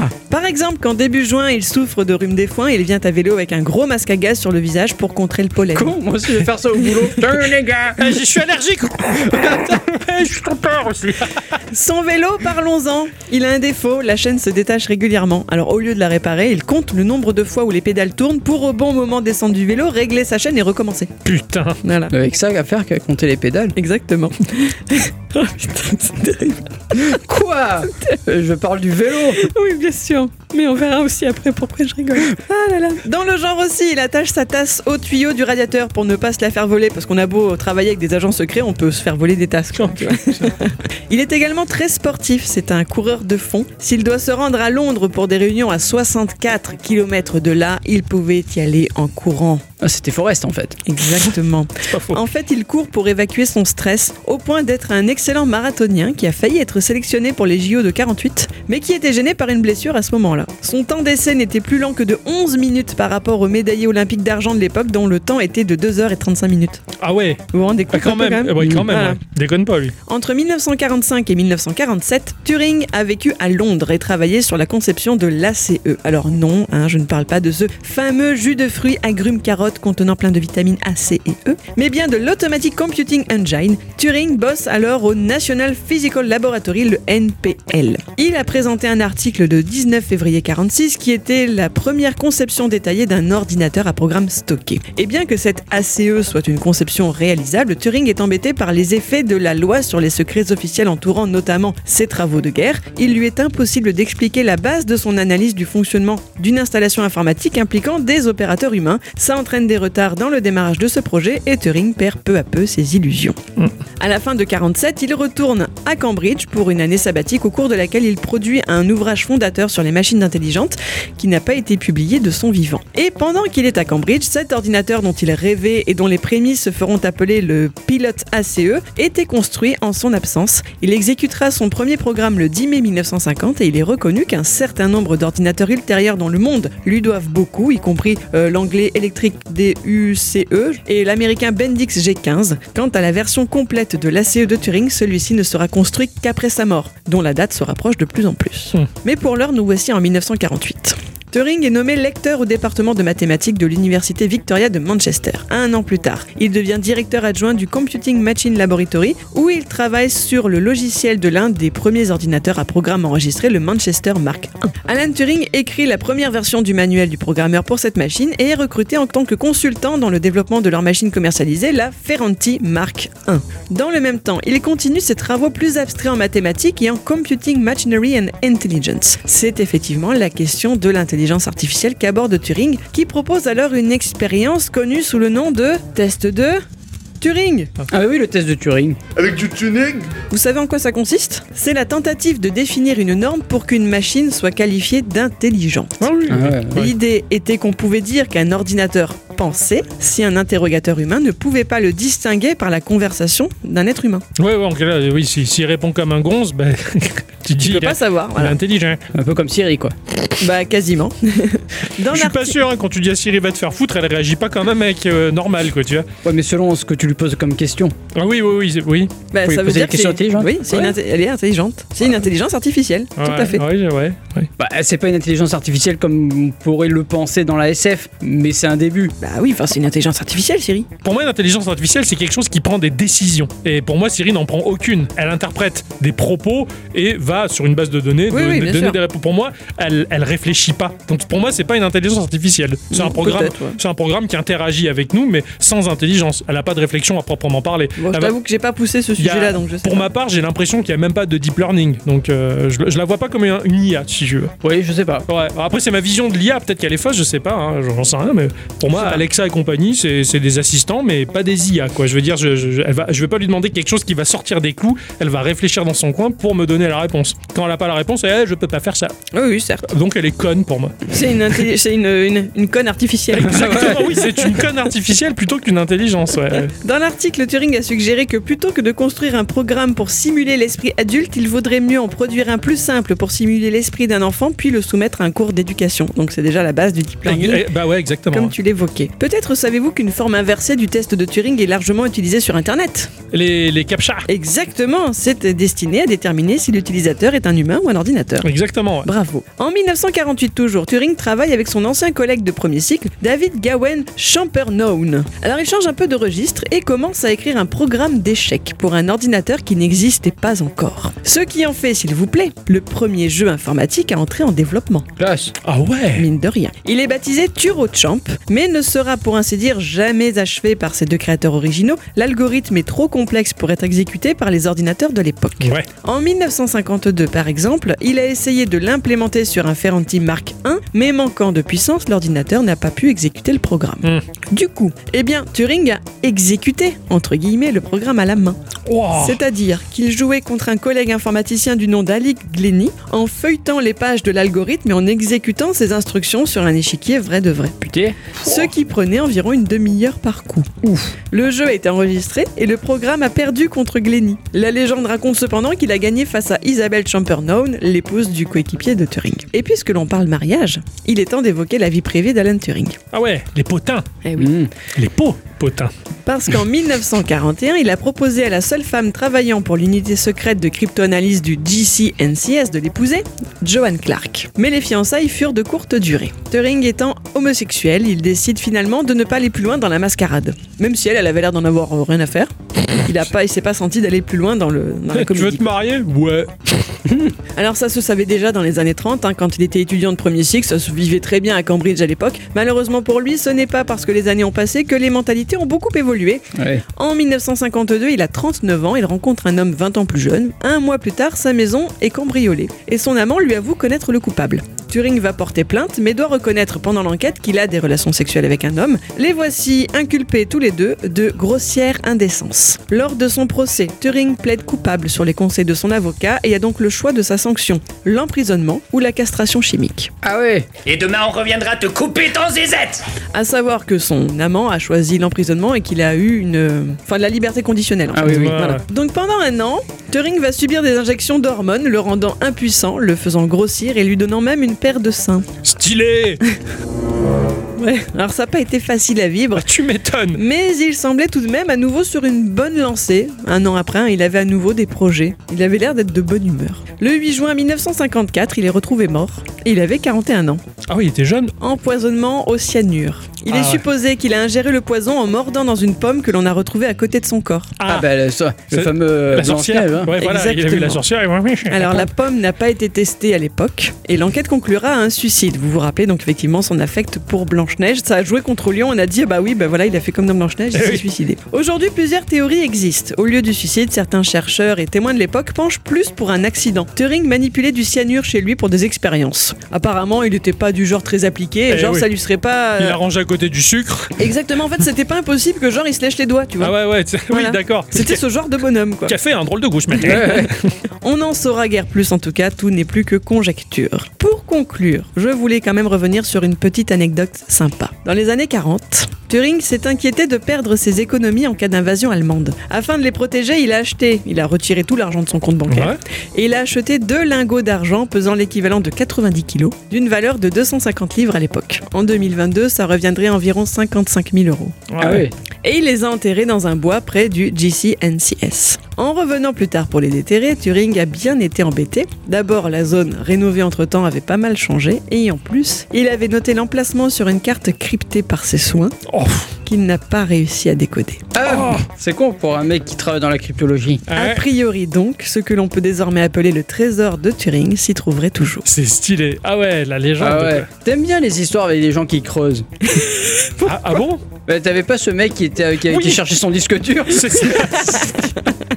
Je connaissais absolument rien de ce personnage. Mais alors vraiment, absolument rien. Moi aussi, je m'étais un peu intéressé à, du coup à Enigma parce que euh, on m'a traîné euh, dans une murder party euh, Ah ouais où, où justement ça parlait de, des nazis, Mm. ça parlait euh, d'Alan Turing et ça parlait aussi de la taupe qui Ah oui. envoyait les informations. D'accord. René, ouais. Voilà. intéressant ça. Et, et murder party que j'ai gagné. Joli, bravo. Ah ouais. par un procédé que, qui m'échappe totalement.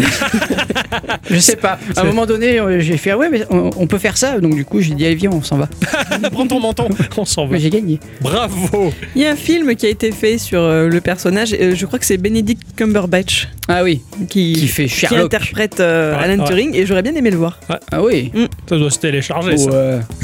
On une soirée euh, Bon, après, les die, après les die hard, hein, ouais. Euh, eh bien, merci ma chère bicyclette pour cet instant culture.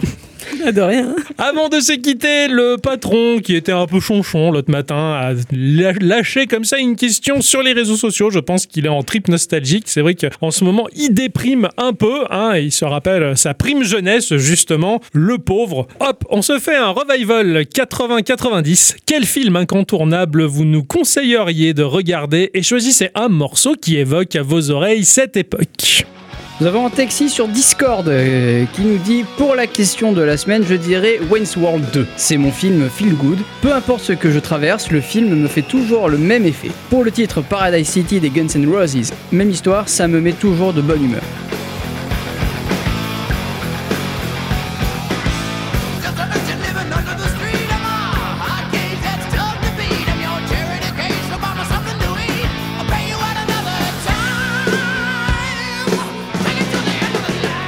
Jamais vu Wayne's World.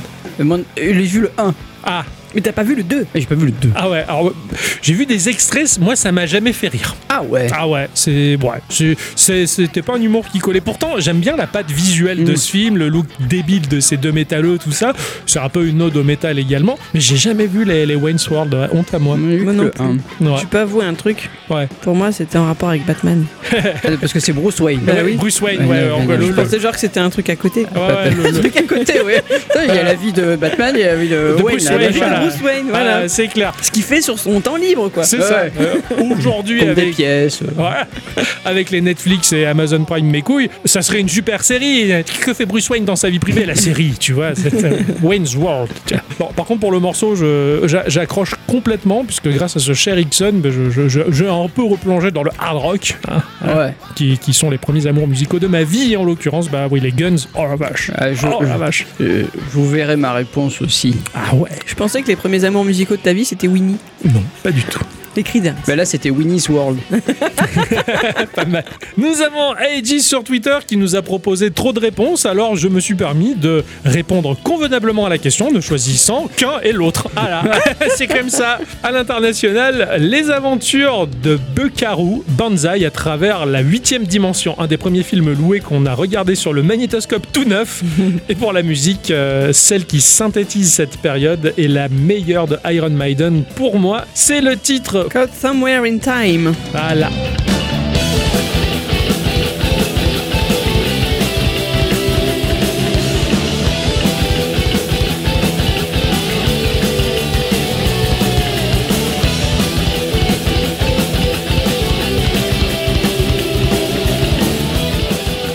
Le film, je ne le connais, c'est absolument pas. Alors Il moi non plus. hein. Mais il, il m'a fait découvrir quelque chose. Je suis allé voir la bande-annonce. Maintenant, je suis curieux. Je veux en voir plus. Ah, Le premier magnétoscope tout neuf, quoi. C'est un peu stylé quand même ce moment-là. Qu'on est plus nombreux à, à pouvoir dire ça Eh aujourd'hui. Quoi. Cela dit, Iron Maiden, pareil. Je connais vaguement. Je sais que c'est bon, mais je garde ça sous le coude en me disant un jour j'aurai une péri- période Iron Maiden. Je me laisserai pousser les cheveux jusqu'au cul. Nous avons Pika sur Twitter qui nous répond direct. La trilogie de Retour vers le futur. On avait dit un seul, hein, mais bon, c'est pas grave. Bah, c'est un film. hein. Oui, c'est un seul film. Ça hein. peut se regarder en une journée. C'est ça. Ils l'ont coupé en trois parce qu'il fallait en faire trois, mais sinon euh, c'était un, C'était un seul et un même seul. film. ouais. Ouais. Alors que le 3 est sorti une année avant ma naissance, je me rappelle encore avoir usé ces cassettes à fond. Il n'y avait pas un mois, voire une semaine sans que je regarde l'un de ces films. Et pour la musique, il tranche pour Zombie de Cranberries. Stylé. Zombie. You see, it's not me, it's not my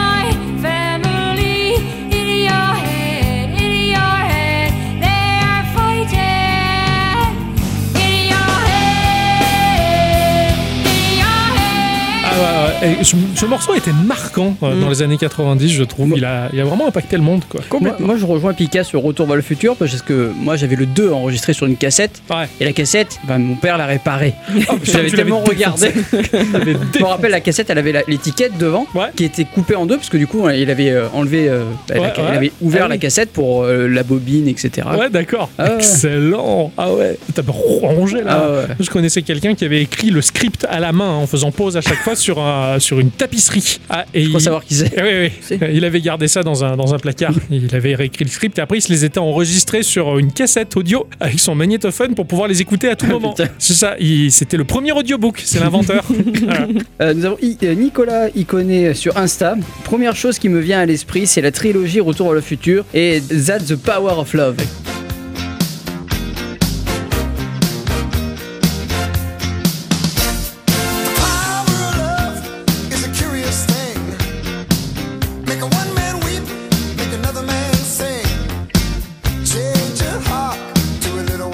Excellent. Bon, il, a fait, il a fait combo, quoi, carrément. C'est vrai que le morceau est magique. Ah oui, complètement. Euh, je sais pas. Après, oui, le film l'a complètement, l'a complètement érigé euh, au rang de morceau légendaire, mais c'est vrai que dès que t'entends les premières notes, tu vois, ah, stylé, tu vois, c'est c'est Ah ouais, complètement. Alors moi, il y a un autre morceau de, qui s'appelle The Power of Love qui a été fait par Frankie's Goes Hollywood et que j'aime beaucoup aussi. Et c'est dommage qu'il ressorte pas assez dans les algorithmes justement à cause de Retour vers le futur. Nous avons The Noob sur Instagram qui répond en musique, bah forcément, Michael Jackson, l'album Thriller.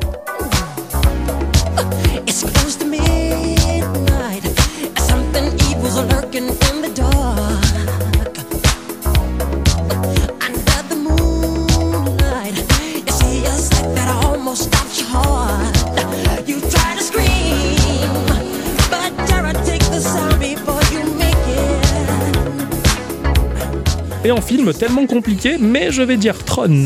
Ah oui. Ouais, Michael Ah ouais. Jackson, c'est clair. Bah, ah bah, c'est cette légende. Ce mec, Mm. il a fait un truc à lui, son style à lui. Enfin, franchement, il est incroyable. Et même aujourd'hui, quand je entends des morceaux de Michael Jackson, c'est pas un truc qui est connoté vieillot, je trouve. Non, C'est- non, c'est. c'est- C'est encore d'actualité, je trouve ça fait. sonne drôlement bien. Il a vraiment fait quelque chose de très intemporel, ce, ce mec-là. Et pour finir, nous avons RTCNMP qui sur Facebook nous a répondu lui aussi plein de trucs. Ouais. Et du coup, t'as tranché ou? J'ai tranché, j'en Ah, ai voilà. pris un. Voilà, et ben du coup, ben, puisqu'on a tranché pour toi, et ben c'est maman, j'ai raté l'avion, le 1, et tu m'étonnes. Ah oui. Ah ouais, carrément. La famille, la famille McAllister, elle est géniale. Elle est Mm. géniale. Harry et Marvin. hein. Marvin, pourquoi t'as enlevé tes pompes Harry, pourquoi t'es déguisé en poulet Je déteste les figurines pop. Je déteste ça. J'en ai que deux, c'est Marvin et Harry. voilà, quand j'ai vu que c'était sorti, je suis non mais là, là, je peux pas passer Ah au oui, pouvait pas. C'est après, il y en avait d'autres des figurines, mais à 600 balles, je suis bon, non, on va prendre. quoi On va prendre les pop, hein, les pas belles. quoi. Et vous, les enfants, vous avez des, des- un film et un morceau qui représentent Tout à fait. cette période-là. Tout à fait. Un de mes films préférés, si ce n'est ouais, dans mon allez, dans mon top 10, sachant que j'ai pas vu beaucoup de films, de, des, des films préférés, euh, Terminator 2. Oui. Terminator 2. Ah oui, oui, complètement. Avec euh, le morceau You Could Be Mine des euh, Guns N' Roses. Ah bah ouais, ok, t'es Voilà. dans les guns aussi. Ah ouais, bah euh, oui.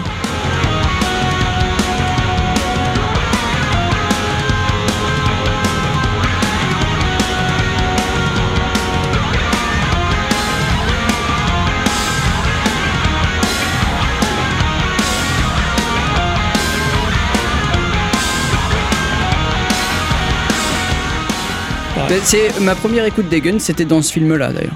Ouais, Et quand j'ai découvert que c'était euh, que c'était les Guns, je fais oh stylé. Ah, t'as découvert les guns par ce Ouais. biais-là Tout comme euh, dans Les Inconnus, quand ils font le, le sketch du hard rock, la musique que tu entends au début, tu sais le, le- le riff de batterie, Oui, tout à eh fait. ben, je crois que c'est Rocket Queen des Guns aussi. Oui, ok, je Voilà. vois tout à fait. Je vois tout à fait, d'accord. Ouais, t'as un, un sacré affect pour ce groupe-là, finalement. Bah disons que ouais j'aime bien les Guns, ça fait partie d'un de mes groupes préférés avec Motley Crue euh, et, et plein d'autres.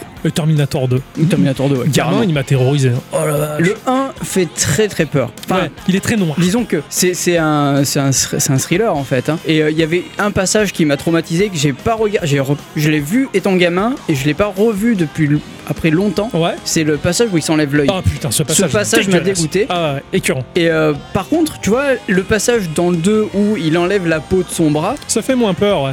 euh, non, j'ai trouvé ça stylé de voir le bras, le bras robotique, ouais, ouais. tu vois. Mais au Terminator 2, il- même si le ton était grave et tout ce que tu veux, il avait quand même cet aspect très fun des années Mm. 80-90. Il fait, il fait partie des rares films où la suite est meilleure que le 1. Ouais, que le, le 2 est meilleur Bah, que le en 1. fait, je viens de faire un rapprochement parce que je, je trouve qu'il y a quelque chose que j'adore dans Terminator 2 que je retrouve dans Aliens 2, mais en fait, C'est le James, même, euh, c'est James ouais. Cameron. en Ouais, fait. voilà. C'est pour ça, et c'est pour ça que t'as la, la, la même colorimétrie du film. Ah, C'est pour ça que j'ai hâte que tu vois Alien 2 parce que c'est- ouais. Terminator, mais avec une gonzesse qui tue des monstres. Ah ouais, cool. Aucun rapport. Alors moi, si je devais choisir qu'un seul film des années 80-90, je serais à la limite de la limite en 98. Ah ouais? Ah ouais, avec The Truman Show. Oh. Ouais. Pour moi, c'est le film à voir. Jim Carrey est absolument magistral. Il a quand même eu son premier Golden Globe pour ce rôle, hein, donc il n'y a rien à Ah, jeter. joli. Ah ouais. Pour ceux qui ne connaîtraient pas, bah, le film raconte la vie d'un bonhomme, hein, euh, vedette à son insu d'un spectacle de télé-réalité et ce depuis sa naissance. Son monde n'est qu'un gigantesque plateau de tournage et tous ceux qui l'entourent sont des acteurs. Il est le seul à ignorer la réalité. Il est vraiment super. Et pour la musique, par extension d'idées, je choisis la chanson des Dire Straits, Walk of Life, qui elle date de 85. Pour rappel, un internaute avait décrété que c'était là le morceau idéal à utiliser pour toutes les conclusions de film et il utilisait justement les images de The Truman Show pour démontrer ce théorème que je valide.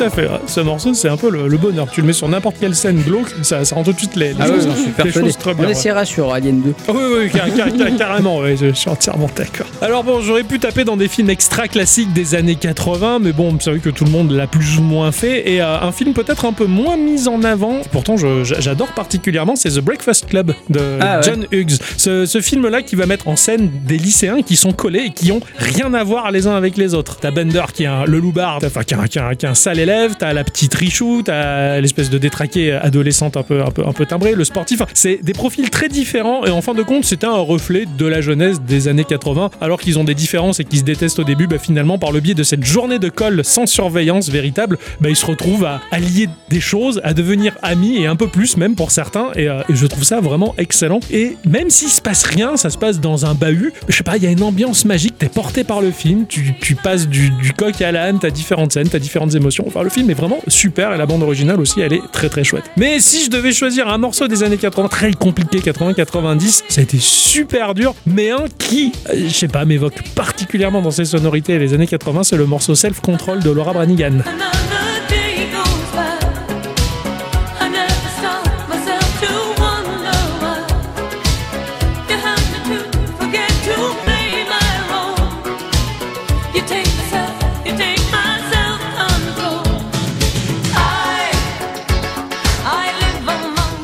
Était en fait euh, qui était mise en avant euh, dans le trailer de GTA Vice City aussi parce que je trouve qu'il sonne. Enfin on est nombreux à trouver que ces, ces sonorités très années 80 sont marquantes. Voilà j'aime bien ce morceau là. De temps en temps il passe euh, j'ai hésité aussi avec euh, Lionel Richie euh, All Night Long qui est quand même Eh ouais. complètement magique et super aérien le morceau. Mais bon voilà j'ai fait ce choix là c'est pas ça pour qu'on me bravotise c'est ainsi que se conclut cette émission les enfants. On vous remercie beaucoup en tout cas pour, euh, pour votre soutien pour votre présence. Vous Ah êtes oui. toujours là euh, vous avez fait péter les stats sur l'épisode d'Halloween ça ça fait plaisir Ah on, ouais. on a fait un chouette Qu'on se travail soit là. pas cagué pour rien. hein. Ah, c'est clair, hein, ouais, ouais, j'ai- c'est éclaté à bosser sur cette émission. On est ravis que ça vous ait plu, en tout cas. On revient la semaine prochaine, on vous fait des bisous Des bisous. La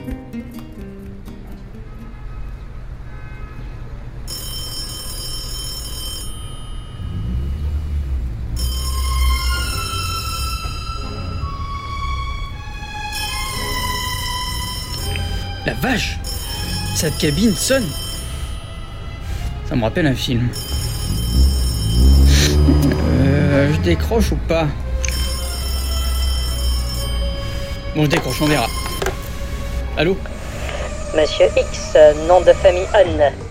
Votre mission, si vous l'acceptez, consiste à se retrouver à l'angle de la 14e à Eden Square. Là, un véhicule, une Jaguar XKR grise sera garée. La clé est sous le tapis de sol. Vous prenez le véhicule et vous allez vous rendre à l'entrepôt Gazanco, le 239 à Eden Hill. Dans la boîte à gants du véhicule, vous allez trouver une arme à feu, un Beretta 92, déjà provisionné mais pas chargé. Équipez-vous et prenez la boîte de balles supplémentaires. Sait-on jamais Une enveloppe sera présente dans la boîte à gants. Laissez-la pour le moment. Sous le tapis de sol passager, vous trouverez un jeu de clés. La première, de couleur bleue, ouvrira la porte de l'entrepôt. Montez à l'étage par la passerelle sur votre droite. Avec la clé rouge, ouvrez la porte du bureau au nom de Tony Miguelo. Dans ce bureau, un coffre sera présent. Ouvrez-le avec le code 22 33 56 W56. Prenez avec votre smartphone une photo du contenu du coffre. À l'intérieur de ce dernier, il y a une perruque blonde et des papiers d'identité au nom de Thomas O'Brien. Récupérez le tout et poussez la porte du coffre sans le refermer. Refermez le bureau et l'entrepôt. Reprenez la Jaguar. Rendez-vous au 445 Sullivan Boulevard. Un séminaire se déroulera dans la grande villa. Toujours équipé de votre arme, mettez la perruque et présentez-vous aux gardes à l'entrée. Papier d'identité si besoin. Entrez dans la demeure. Si un certain Gilles Pattison vous salue, dites-lui simplement la phrase suivante. Pas maintenant Gilles, et Laura doit m'appeler. Mêlez-vous à la foule et discrètement montez au premier. Première porte à droite, vous entrez et fouillez le casier en métal que vous trouverez dans le bureau. Première étagère, vous allez trouver une grosse enveloppe marron. Récupérez-la et filez par le couloir de l'étage. Au bout, un escalier de service devrait vous amener à la petite rue derrière la maison. Si des gardes s'interposent, faites usage de votre arme à feu. Prenez la Jaguar, retournez à l'entrepôt Gas au 239 Eden Hill, enlevez la perruque, prenez dans la boîte à gants l'enveloppe blanche, déposez l'enveloppe marron, volez au 445, entrez dans l'entrepôt. Un garde du nom de Ted Mignola vous interpellera. Montrez-lui l'enveloppe blanche et d'un air détaché, dites-lui que les analyses d'eau sont arrivées. Il opinera du chef et vous monterez dans le bureau à l'étage. Déposez l'enveloppe sur le bureau, réouvrez le coffre qui n'était pas fermé, déposez la perruque et les papiers comme sur la photo prise préalablement avec votre mobile. Refermez le coffre, retournez au véhicule, saluez le garde en lui disant ceci. Mes hommages à Natacha. Prenez le véhicule, déposez-le là où vous l'avez trouvé initialement. Vous pouvez repartir. Une somme de 555 000 euros sera créditée sur votre compte en banque d'ici 4 jours.